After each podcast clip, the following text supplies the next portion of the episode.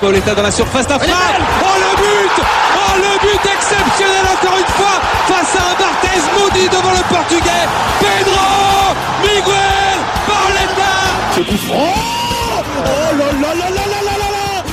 Zlatan Ibrahimovic 25e minute Le doublé en deux minutes. Ça allait trop vite pour le mur Ça allait trop vite pour Steve Monanda. À deux semaines du choc face au Barça, Paris n'a pas montré son meilleur visage hier au, au Moustoir. Pire, il s'incline même contre le 18e de Ligue 1, mais contre une belle équipe de Lorient sur le score de 3 à 2. Et pour, pour m'accompagner aujourd'hui pour parler de, de, ce triste Paris Saint-Germain, avec moi l'élément indispensable de l'équipe Passion Saint-Germain, Nams, comment ça va? Ça va, ça va très bien et toi? Bah, Écoute, ça va, mais bon, c'est vrai que le match de dimanche m'a pas vraiment rassuré. Et on va parler tous les deux du match avec euh, une nouvelle arrivée, donc un ancien joueur, un ancien Titi parisien qui a, qui a joué quelques saisons euh, euh, sous les couleurs rouge et bleu. C'est Tripi Makonda qui sera avec nous. Comment tu vas? Ça va bien et vous? Comment ça va? Ouais, écoute, ça va, ça, Ça va. va. On- Ça va. Ça sera allé mieux si Paris aurait déroulé comme, euh, comme il aurait dû faire, mais, mais on va essayer de comprendre pourquoi et voir qu'est-ce qui s'est passé. Euh, avant de commencer, bah, pour les auditeurs, Tripi Makonda est, est formé au Paris Saint-Germain, a, effectué, a effectué ses premiers matchs en pro en, en, en 2008, si je me trompe pas, en 2008-2009, et, euh, et a joué quelques saisons sous, sous nos couleurs. Et, et j'espère avoir l'occasion d'enregistrer avec toi et, et d'autres confrères euh, de Passion Saint-Germain une- un épisode qui te sera consacré pour que tu nous parles un petit peu de ton passage au club. Ouais. Avec plaisir. Ok, ok, cool. Bah déjà pour commencer, je voulais te poser une question, euh, une question trippy, de savoir comment tu sens cette équipe version Pochettino depuis, euh, depuis le début d'année, parce que hier, euh, elle nous a pas vraiment rassuré et c'était pas la première fois. Bah, peux- c'est tou- c'est toujours compliqué quand, quand un coach euh, quand un coach arrive avec euh, avec de nouvelles méthodes, une nouvelle méthodologie d'entraînement. On, sait que depuis deux semaines, le PSG travaille euh, travaille fort parce qu'ils n'ont pas eu de match euh, euh, dans la semaine.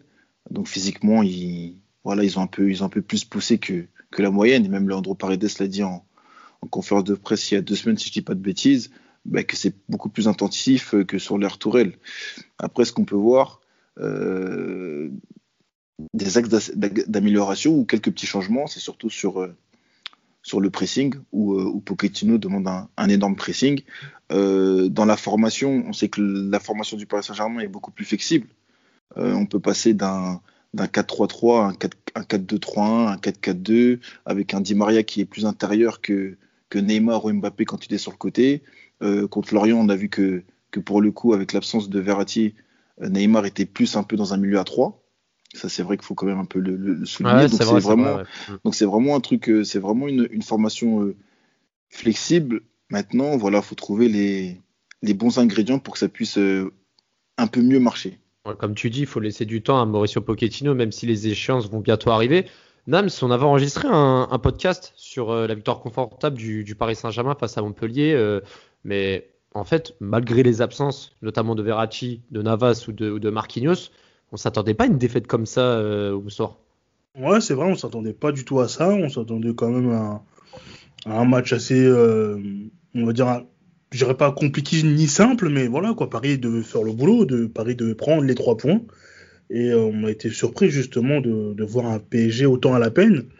Alors, il manque trois titulaires, d'accord, mais ce n'est pas une raison pour faire une telle prestation. Alors aussi, il y a l'enchaînement des matchs qui peut aussi euh, vraiment user physiquement, mais Mais justement, mais justement, ça faisait quand même deux semaines. Je te- je t'interromps, excuse-moi, mais ça faisait quand même deux semaines que Paris euh, euh, n'était plus sur le rythme de, de trois matchs en huit jours, parce qu'ils avaient joué la- le week-end dernier, le week-end C'est encore vrai. d'avant. Donc euh, Mhm. là, justement, ils, ils avaient l'occasion justement de récupérer un petit peu plus que les semaines précédentes. C'est vrai, c'est vrai, mais mal- malgré ça, quand même, je pense que il y a quand même énormément de matchs depuis près de, bah, depuis près de, un peu moins d'un an. Il y a beaucoup, il y a énormément de matchs et c'est vrai que physiquement, c'est un peu dur quand même pour tous ces, pour tous ces joueurs. Paris, Lorient et toutes les autres équipes.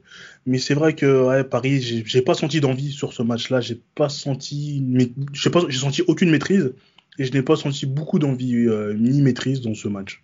On y reviendra au fil du podcast hein, sur euh, les raisons pour lesquelles Paris a galéré et, a concédé euh, une défaite contre le 18e de Ligue 1. Parce qu'on le rappelle, hein, Lorient, avant sa victoire contre Dijon, ils étaient sur 5 matchs sans victoire, notamment au match aller contre le PSG, où très franchement, Paris s'en sort 2 à 0, mais, mais Lorient méritait plus qu'une défaite de 0 avec euh, notamment un penalty qui avait un peu changé le cours du match et un carton rouge notamment. Euh, comme tu l'as dit également, il y avait eu des absences. Il y a eu aussi Diallo qui était absent euh, pour ce match. Donc la composition euh, avec Rico dans les buts, Florenzi à droite, Kurzawa à gauche, avec la charnière Kerr Kimpembe qui était capitaine. Di Maria côté droit, comme d'habitude, avec Mbappé, Neymar, Icardi devant, et un milieu à deux, Paredes, Danilo. moi, c'est vrai que, je vais être honnête avec vous, le milieu de terrain m'avait pas vraiment inspiré. Danilo, j'ai un peu de mal avec lui euh, sur son début de saison, même s'il a montré des choses un peu intéressantes, mais je trouve que c'est pas suffisant. Et Paredes qui montait en régime euh, ces quelques semaines dernières n'a pas n'a pas vraiment euh, confirmé sa bonne forme actuelle. Qu'est-ce que vous en pensez, les gars?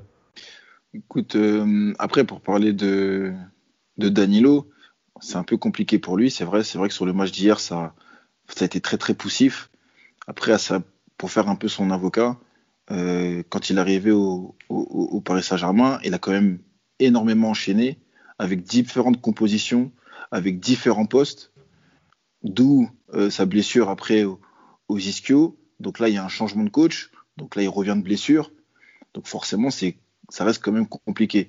Moi, je je tire pas la sonnette, la sonnette d'alarme euh, sur son cas parce que j'ai envie de voir encore sur la durée ce qu'il peut apporter. Après, je pense qu'il y a aussi une, un, un, truc où, euh, où les gens pensent que Danilo est venu euh, comme une superstar. Non, Danilo est, est venu, mmh. Danilo il est juste venu pour, euh, pour faire le nombre, parce qu'on avait besoin d'un numéro 6, mais ce numéro 6, il remplacera jamais Thiago, euh, Thiago Motta, c'est pas un 6 qui remplacera, ça serait peut-être dans une rotation, c'est plus dans une rotation, parce que le PSG aujourd'hui, ils ont besoin, ils, ils ont besoin d'avoir des joueurs que quand on fait à eux, ils, ils sont prêts directement. On a, ouais. on a Sarabia. Bon, Sarabia, maintenant, ça commence à être un peu, un peu plus compliqué pour lui. Mais voilà, c'est plus des joueurs dans cet esprit-là que le PSG, euh, aujourd'hui, surtout avec la crise, veut construire son, son effectif. Ouais, c'est vrai que les joueurs que tu cites, notamment euh, même Rafinha, Moiskin, qui, qui figuraient dans, le, dans la liste du mercato de l'été dernier, c'est vrai que c'est des bons joueurs de complément. Mais le souci au Paris Saint-Germain, c'est que moi j'ai l'impression, après tu me dis si je me trompe, mais que Paris depuis quelques mois, quelques années recrute souvent des, des bons second couteaux, des bonnes doublures, mais plus de titulaires en puissance. C'est vrai, c'est vrai, mais il en, il en faut aussi dans, dans, tous les effectifs. Il faut ce, oui, bien sûr, évidemment. Il faut ce type de joueurs. Après, il faut surtout les mettre, je dirais, dans de bonnes conditions, qu'ils qu puissent jouer à leur place, qu'ils puissent trouver leur poste aussi, qu'ils ne soient pas baladés à, à tous les postes. Mmh, c'est ouais. assez important pour leur adaptation. Je prends le cas de, de Danilo, que, que Tourelle ouais, faisait bon, après, parfois jouer... après c'est vrai que le cas Tourelle, c'était quand même assez compliqué. Voilà, c'est euh... ça. Donc on le faisait parfois jouer en défense centrale. Et donc on le faisait pas jouer à son poste. On faisait jouer Marquinhos en milieu défensif. Danilo, comme le disait Trépi, euh, euh, voilà, il remplacera pas Mota. C'est pas le même style de jeu. Lui, c'est vraiment euh, un pur milieu défensif. Bon, il a du ballon, mais c'est vraiment un vrai milieu défensif de métier qui va aller gratter des ballons, qui va aller tacler, qui va voilà alors que Thiago Motta c'était plus le régulateur, un peu si je peux dire ça comme ça, c'était un peu notre Pirlo en, oui. en légèrement moins propre, tu vois, parce qu'il avait oui, bon, faut le, toute proportion gardée quand même. Exactement, parce qu'en plus voilà, c'est ça déjà, c'est ça. Il avait ce côté sale, un peu ce côté euh, ouais. ce côté voilà. Donc voilà, on a on, a, on aura peut-être pas, je sais pas si on aura de nouveau ce type de joueur. Donc après Danilo doit s'adapter parce que là on joue Pochettino aime jouer dans un 4-2-3-1, il doit trouver sa place. Euh, le joueur comprendra, que ce soit par exemple qui sera titulaire, que ce soit Danilo, Paredes ou autre, devra euh, justement devra savoir jouer avec Verratti. Il devra s'adapter à Verratti comme. Verratti s'adaptait à l'époque à Thiago Motta. Donc euh, ça aussi c'est quelque chose d'important que Pochettino devra trouver. Et moi j'aurais, euh, on en parlera durant le durant ce podcast, une petite critique, c'est rare, hein, mais j'aurais une critique à l'encontre de euh, à l'encontre de Pochettino. Alors moi aussi j'en aurais une peut-être une légère critique que j'aborderai dans les top et flop à la fin, mais là on va parler un peu du jeu parce que c'est vrai que lors des 30 premières minutes du match, il y avait quelques incursions lorientaises. Paris était un peu stérile. On voyait Neymar tenter plein de choses. Il était un peu esselé au, au fond de l'attaque. Hein. Il était très inspiré, il provoquait beaucoup. Euh, mais le, le bloc euh, qu'avait proposé Pellissier était vraiment, euh, était vraiment important et a mis à mal des joueurs comme Di Mario, Mbappé qui avaient moins d'espace pour s'exprimer et qui justement n'ont pas été dans leur top de leur forme. Et, et, et, pour en revenir justement, moi je sais pas, enfin moi perso j'ai du mal avec Rico et, euh, et, et, ça, vous vous rappelez de la passe, a, ouais, la, la, le contrôle qui rate, qui provoque un corner. Je sais pas pourquoi, mais on va dire que c'est un fait de match anodin, mais, mais ça présageait rien de bon. Je, je sentais les Parisiens qui n'étaient pas confiants et pas maître de, de son jeu, de, de bah, maître du maître du jeu tout simplement. Bah après quand tu quand t'es quand t'as Navas dans les buts, que quand t'es un défenseur ou même un milieu de terrain, tu as Navas derrière toi, tu es, très confiant. Après, quand tu as Sergio Rico qui est bon, mais qui est, sa doublure, qui est remplaçant, c'est sûr que ça ne transmet pas la même sérénité. Navas, depuis son arrivée, fait des miracles. Il fait des miracles euh, quasiment à chaque fois, à chaque match. Hein. Match à enjeu, match de championnat, il fait, des miracles. Sergio Rico ne fait pas de miracles et pas forcément, je trouve pas forcément fautif sur les buts mais il ne fait pas de miracle, il ne fait pas de miracle. Et bon, après, peut-être le troisième but, il aurait peut-être pu mieux faire, par exemple, sur le dernier but. Mais bon, après, voilà, Serge Rico, il n'est pas spécialement coupable et pas spécialement décisif non plus, quoi. Ouais, et puis, comme tu l'as dit, les Parisiens qui n'étaient pas sereins, euh, on arrive vers la 36e minute de jeu et on, le ressent, cette, manque de confiance au niveau des défenseurs. Et Lorient, finalement, ouvre le score de manière logique. Euh, même si Paris en fait est ridicule à, ce moment-là parce que Danilo récupère le ballon, il n'arrive pas à dégager le ballon, Kimpembe non plus, et Abergels en, profite et trompe Rico euh, d'une frappe imparable. Pour le coup, Rico n'y peut rien. Paris perd 1-0 à la, 36e minute. Euh, ouverture du score mérité selon toi? Après, ouverture du score mérité, franchement, je dirais pas ça parce qu'ils ne sont pas, baladés. En fait, Pellissier a a, mis sa tactique 5 derrière, si je dis pas de bêtises. Ouais, c'est ça. Euh, voilà, un 5, un 5 4 1 ou, comme vous voulez. Euh, là où il a été, euh, là où Pellissier a été, a été très fort, c'est sur sa structure défensive. Donc ils ont été très très regroupés, très bas. Et sur l'utilisation du ballon, on a vu sur l'utilisation du ballon, les Lorientais ont joué très vertical et surtout dans les appels de balles. Et notamment dans les, dans les premiers ballons, si, si, on se, si, on, se rappelle un peu, sur un peu du match, faut savoir qu'en défense centrale, on a Kerrer et Kipembe qui reviennent de blessures, donc ils sont en manque de compétition. Et je pense que les deux ballons en profondeur, ça les a mis un peu à mal. Ouais, c'est vrai. On sait très bien que moi, moi, je, moi, je sais que quand je, reviens, quand, quand, je reviens de blessure et que je vois un attaquant qui part en profondeur, forcément, je prends mes distances. Inconsciemment, je prends des distances. J'essaye de ne pas jouer, on va dire, euh, trop haut. Donc, au bout d'un moment, les distances commencent un peu à se découvrir, euh, notamment au milieu de terrain. On l'a très bien vu dans, dans, certaines zones quand, le pressing commence à s'enclencher. Et je voyais même Paredes qui levait les bras parce que la, ligne défensive ne suivait pas. Et, ça, ça a été très problématique euh, euh, du, durant le match. Après, voilà, euh, je pense que quand ils sont entrés sur le terrain, ils avaient une, certaine motivation parce qu'il y avait quand même une, première place à, il y avait une première place qui jouait. Après, c'est un dimanche.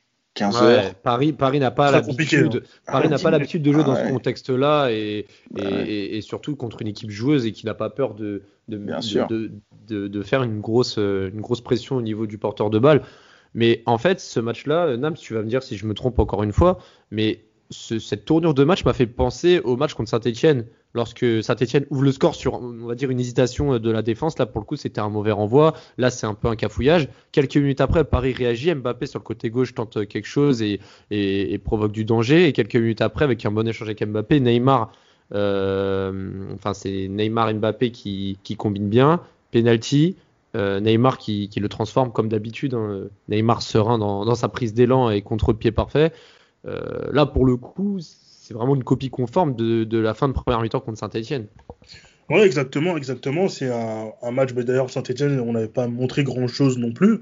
Exactement. Euh, justement, là, on s'en sort grâce à un peu un, exploit euh, de nos individualités. Et justement, bah, quand justement on va un partout à la mi-temps, on se dit que peut-être Paris peut proposer autre chose en seconde période, que ça va aller peut-être un peu mieux dans le jeu ce qui n'est pas forcément le cas.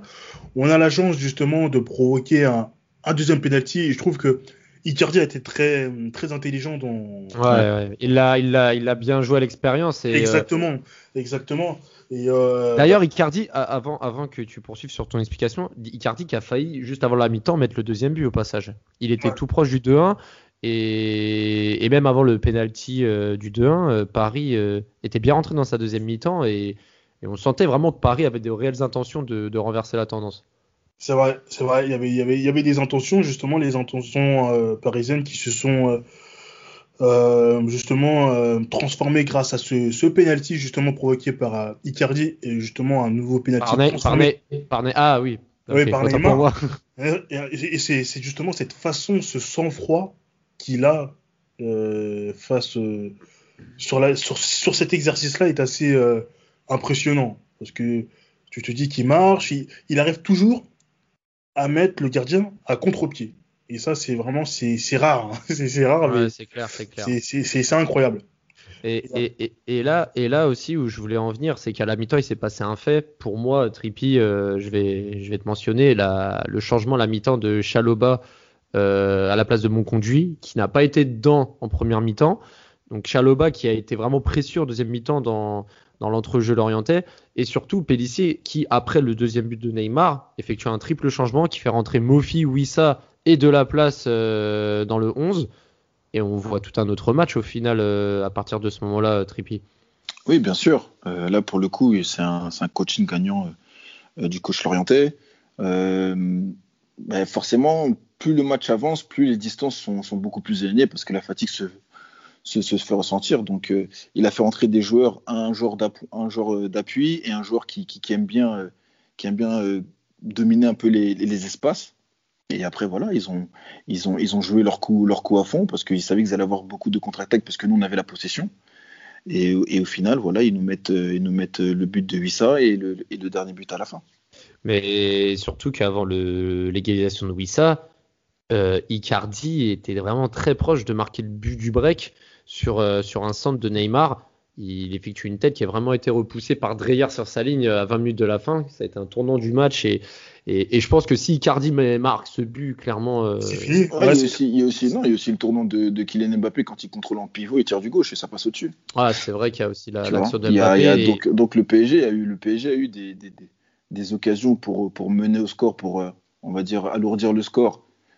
Mais voilà, aujourd'hui, c'est pas rentré. C'est- vrai que c'est- dommage. Et Pochettino, à juste, titre, dit que c'est euh, voilà, voilà, un passage à vide. Parce que lui, c'est son premier match, sa première défaite. Mais en tant que nous, en tant que supporters qui suivons le PSG euh, depuis maintenant euh, plusieurs années, on sait que le PSG, là, est un peu retombé dans sa suffisance qu'on les connaît. Ouais, c'est ça, et, et pas- enfin, Paris doit faire mieux, et surtout, les supporters euh, ont encore faim, entre guillemets, et veulent justement une confirmation de la finale de la Ligue des Champions de l'an dernier. Et comme on le sait, les premiers mois ont été difficiles sous Tourelle.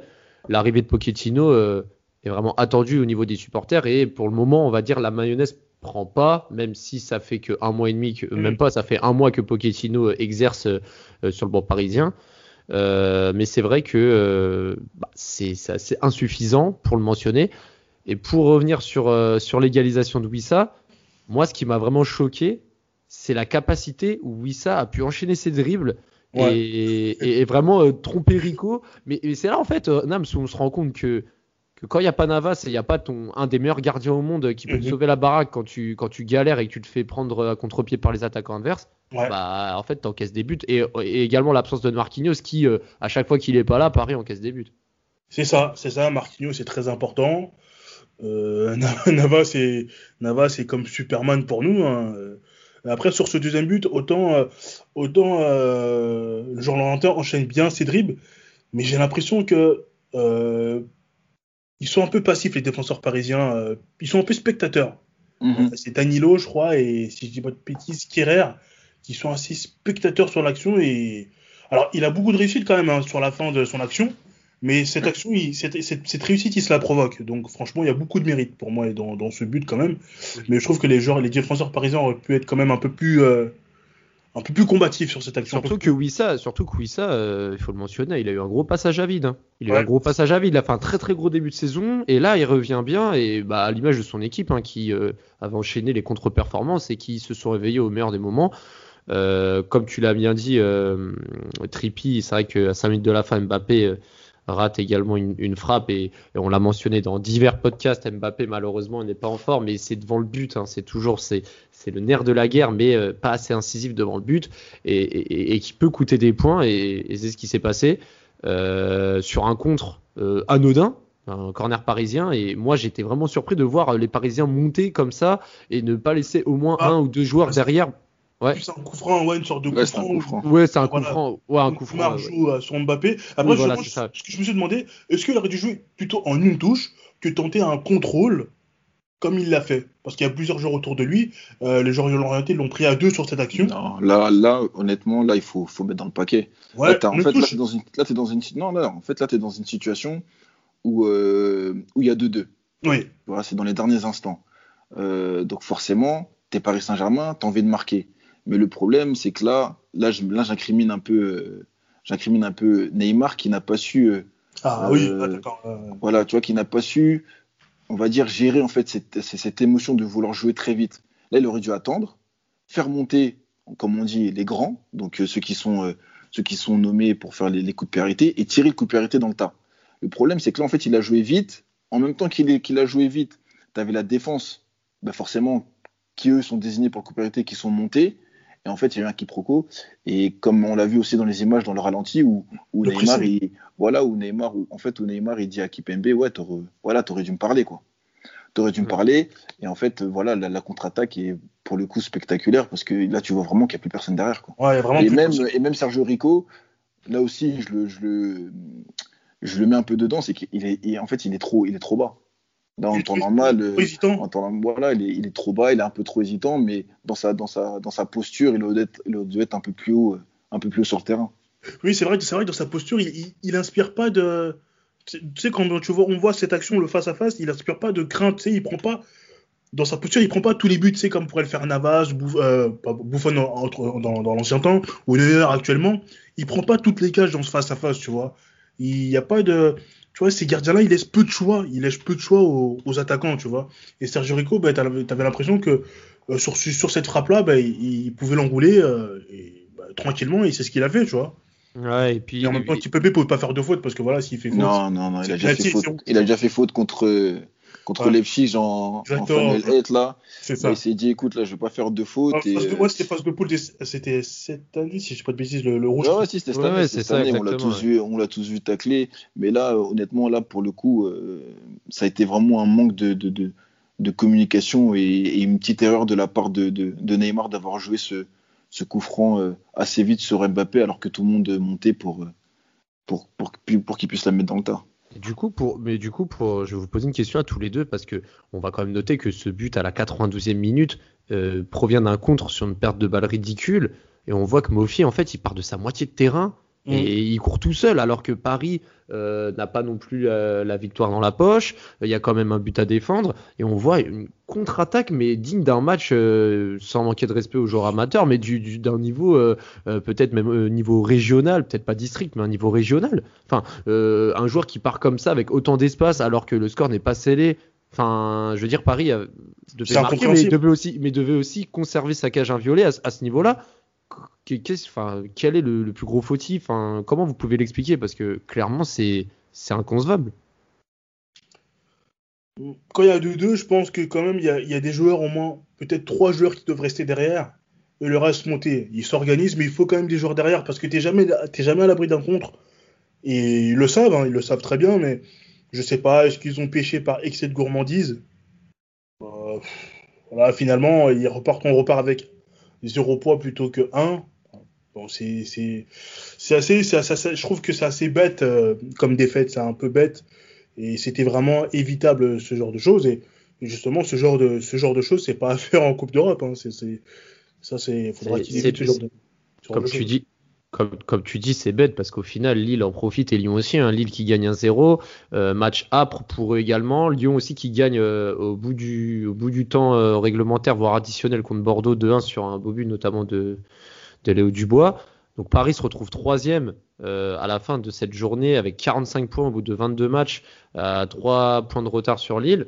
Donc en fait, c'est ça le problème, c'est que Paris n'est pas étincelant, mais ses, concurrents ne le sont pas toujours. hein. On voit Lille parfois qui, prêche un peu, mais qui au final s'en sort et qui arrive à engranger des points. Donc euh, est-ce que pour toi, Trippi, tu, vois Paris être inquiété pour la course au titre ou tu penses que euh, vont se ressaisir et que ça va le faire euh, assez largement?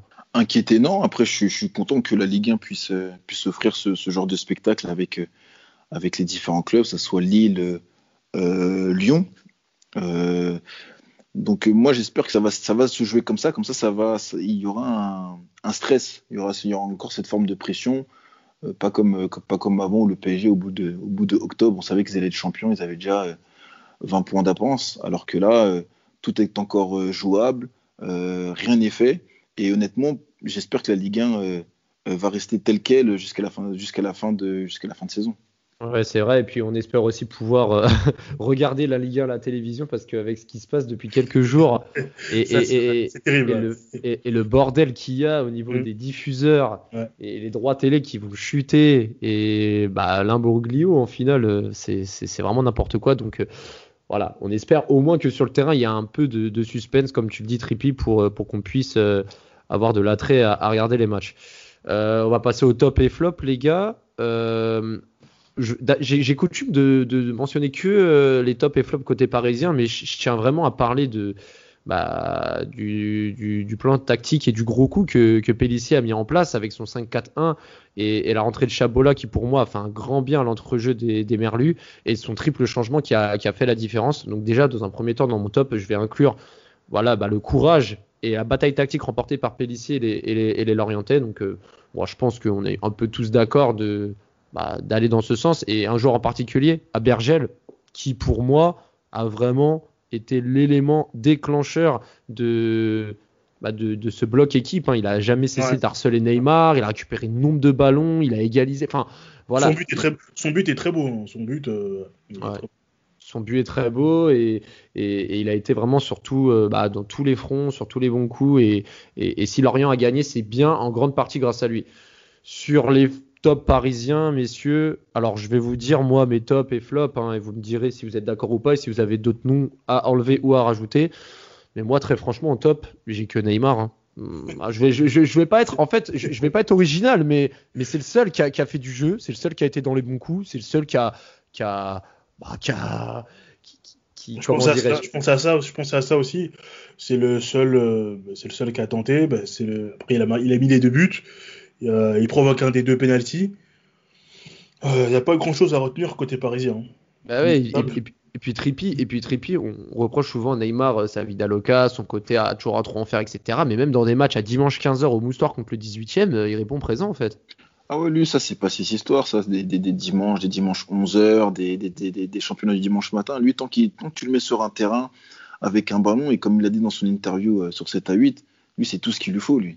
Et, et, c'est vrai que pour le coup, là, euh, sur le match de Lorient, contre Lorient, pardon, voilà, Neymar, est, pour moi, a fait un, un, très bon match parce que c'est ça. Le problème, c'est que lui, il se cache pas. Et, il, en fait, il, c'est il, a une, il a une intelligence situationnelle et organisationnelle qui lui permet de, de toujours trouver des brèches, déjà dans ses déplacements et dans, le, dans, dans, son, dans, dans sa distribution de, de ballons euh, pour le collectif. Et honnêtement, il n'y a, a, que lui qui, qui, peut faire ça. À noter que l'absence de Verratti, c'est ce qui a fait que Neymar soit descendu plus bas. Parce que quand Verratti, quand Verratti est là, Neymar il se place à 30 mètres du but adverse. à partir du moment où on le touche dans la zone de déséquilibre, bah là, c'est sûr qu'il y a beaucoup plus d'occasions et beaucoup plus de dégâts de la part de, la part de Neymar. Après, du côté de, de Lorient, moi j'ai bien aimé Gravillon. Ouais, Gravillon, c'est vrai que il Gravillon, il a été, ouais, il a été, il a été vraiment, euh, il a été vraiment dans son match, concentré, dans le tempo. Euh, à Bergel, le Marseillais, oui aussi, euh, même si. Formé à l'OM, oui. voilà, on va, on va, on va un peu le citer. Voilà, je suis pas, je suis pas, je suis pas rancunier. Et après, côté flop parisien, je veux pas dire toute l'équipe, mais c'est vrai que Danilo a été, a été mis à mal durant, durant cette rencontre. Ouais.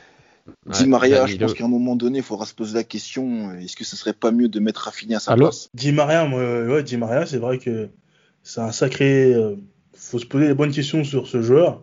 Ouais, c'est ça, c'est ça. Faut, faut, faut voir s'il faut pas le mettre un moment en concurrence avec Rafinha, même s'il revient de blessure. Et le grand coupable, pour moi, le grand flop de ce match, c'est Pochettino qui, qui refait les mêmes choses plus ou moins qu'il faisait à Tottenham, c'est-à-dire les, les changements très tardifs.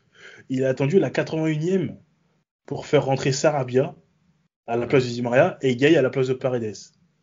Ouais, Mais clair. pas de Rafinha, pas de, euh, pas de Moeskin et pas de Draxler. Alors Draxler, ah, je sais pas si c'est vraiment une option. Non, Draxler c'est bon là.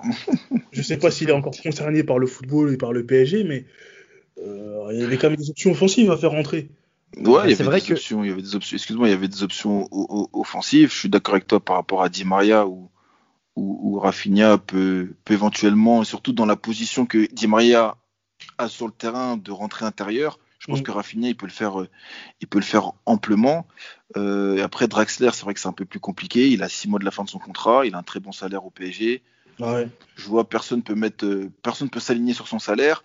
S'il part libre, forcément, il aurait une prime à la signature qui rentrera directement dans sa poche, donc il ne devra rien au PSG. C'est vrai, mais il y a l'euro aussi. Et Il y a l'euro, ouais, mais l'euro, sais, lui, c'est voilà, c'est le, c'est le champion du monde, c'est le capitaine Ouais. de la Coupe des Confédérations. Exactement.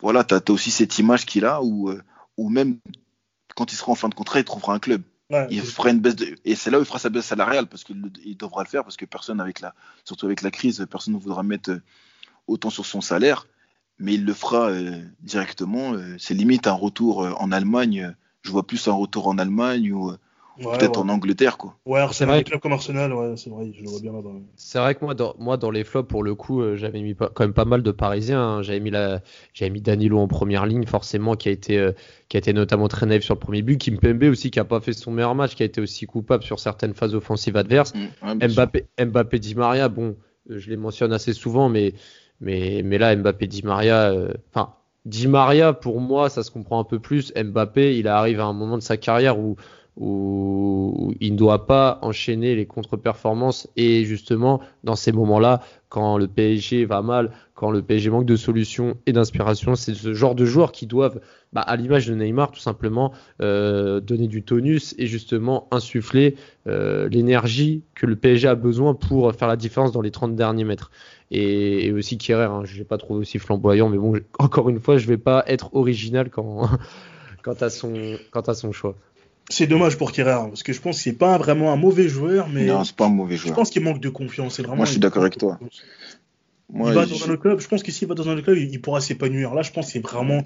Alors peut-être que la marche parisienne est trop pour lui, mais j'ai l'impression que c'est vraiment un bon joueur. Mais il faudrait qu'il se stabilise à un poste, tu vois. On le fait jouer dans l'axe, à droite. Tu sais, ça me rappelle un peu à l'époque euh, Galas quand il jouait à Chelsea, sauf que Galas lui était excellent, tu vois. Il joue à gauche, à droite, dans l'axe.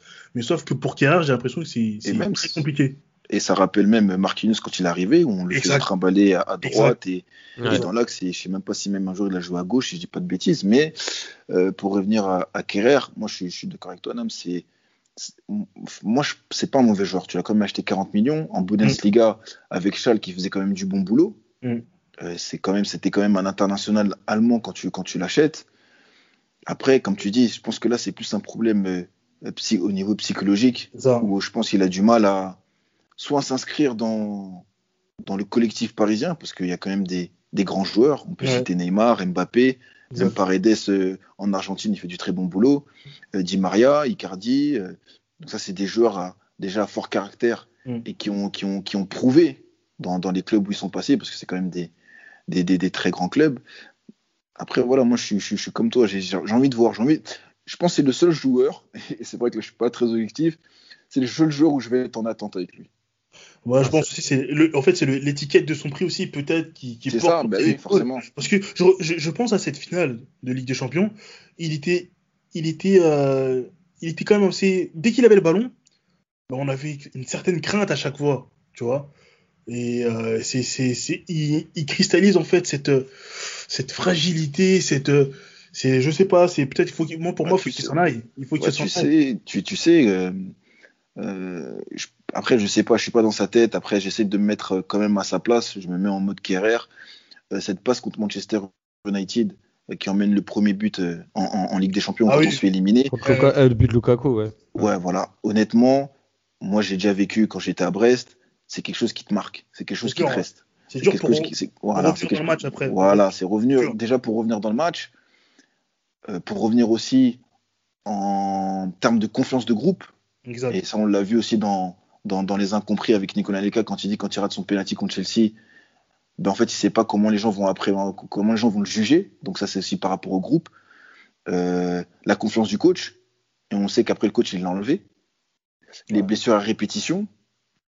Donc tout ça, je sais pas si c'est un, si un lien avec, euh, avec son, son, avec un problème mental. On peut l'appeler comme Après, on veut, psychologique, mental. C'est vrai, c'est vrai que à ce poste et à- à- quand on a cet âge et que et qu'on est un peu dans l'apprentissage du très haut niveau, c'est vrai que une mauvaise action ou un fait marquant peut te, cristalliser et, te bloquer mentalement. Et, c'est vrai que Kerrer, euh, voilà, j'ai été assez dur avec lui sur certaines phases, mais c'est vrai que mentalement, on aimerait tous le voir déjà plus libéré et voir qu'il puisse vraiment exploiter tout son potentiel. Euh, messieurs, on va juste faire un petit débrief du classement et du prochain match avant de terminer ce podcast. Donc, comme j'ai dit tout à l'heure, Paris 45 points et troisième du classement à 3 points de Lille. Déjà 5 défaites au bout de 22 matchs. Hein. C'est un rythme, c'est un rythme qu'il n'a pas l'habitude d'avoir, euh, surtout à cette période euh, du championnat. Euh, mercredi, Paris va, va, recevoir Nîmes pour, pour la 23e journée de Ligue 1. Alors, j'ai deux questions. Est-ce que la victoire est une obligation pour les Parisiens? J'ai bien dit une obligation. Et si oui, quel score vous voyez pour, euh, pour ce match? Hmm, Je dirais peut-être 3-0. 3-0 et toi, Tripi Ouais, moi je veux dire un, 2-0. Vous voyez euh, Mbappé euh, relancer la mécanique ou, Neymar Ouais, je vois bien Icardi? Aussi. Je vois bien Icardi. Et si Di Maria joue, aussi, aussi Di Maria pour qu'il se relance un peu parce que c'est vrai que c'est un peu c'est très compliqué pour lui euh, depuis la reprise. Lui, je pense qu'il se réveillera. Je pense qu'il se réveillera contre le Barça. il, a, une bonne haine contre le Barça. Après, après, après, pour euh, pour Icardi, je suis pas sûr parce que sachant qu'il y a le match contre l'OM euh, dimanche prochain. Peut-être aussi, peut-être qu'il va faire tout. Il va peut-être, il va peut-être, il va peut-être faire jouer Kind, sachant qu'il l'a pas fait jouer du tout. Mais bon, après ça, on peut pas le savoir. Oui, comme ça. En tout cas, en tout cas, on, on le. On... Ouais, tu voulais dire quelque chose, Ripi non, non, c'est bon. Parfait. Ok, ok, ok. Bah, dans tous les cas, la réponse euh, aura lieu mercredi soir. On refera un podcast hein, pour débriefer de ce match en l'attente du, du Classico épisode 3 de cette saison contre, contre l'OM. Merci à toi, Nam. Merci également à toi, Tripi, d'avoir été parmi nous. On compte sur toi pour que tu sois là, pour que tu nous racontes ton passage parisien, euh, euh, formation et professionnel, avec grand plaisir. Avec plaisir, merci à vous. En tout cas, c'était super sympa. Bon bah c'est top en tout cas et on se retrouve bientôt pour un nouveau podcast de Passion Saint-Germain. Salut les gars.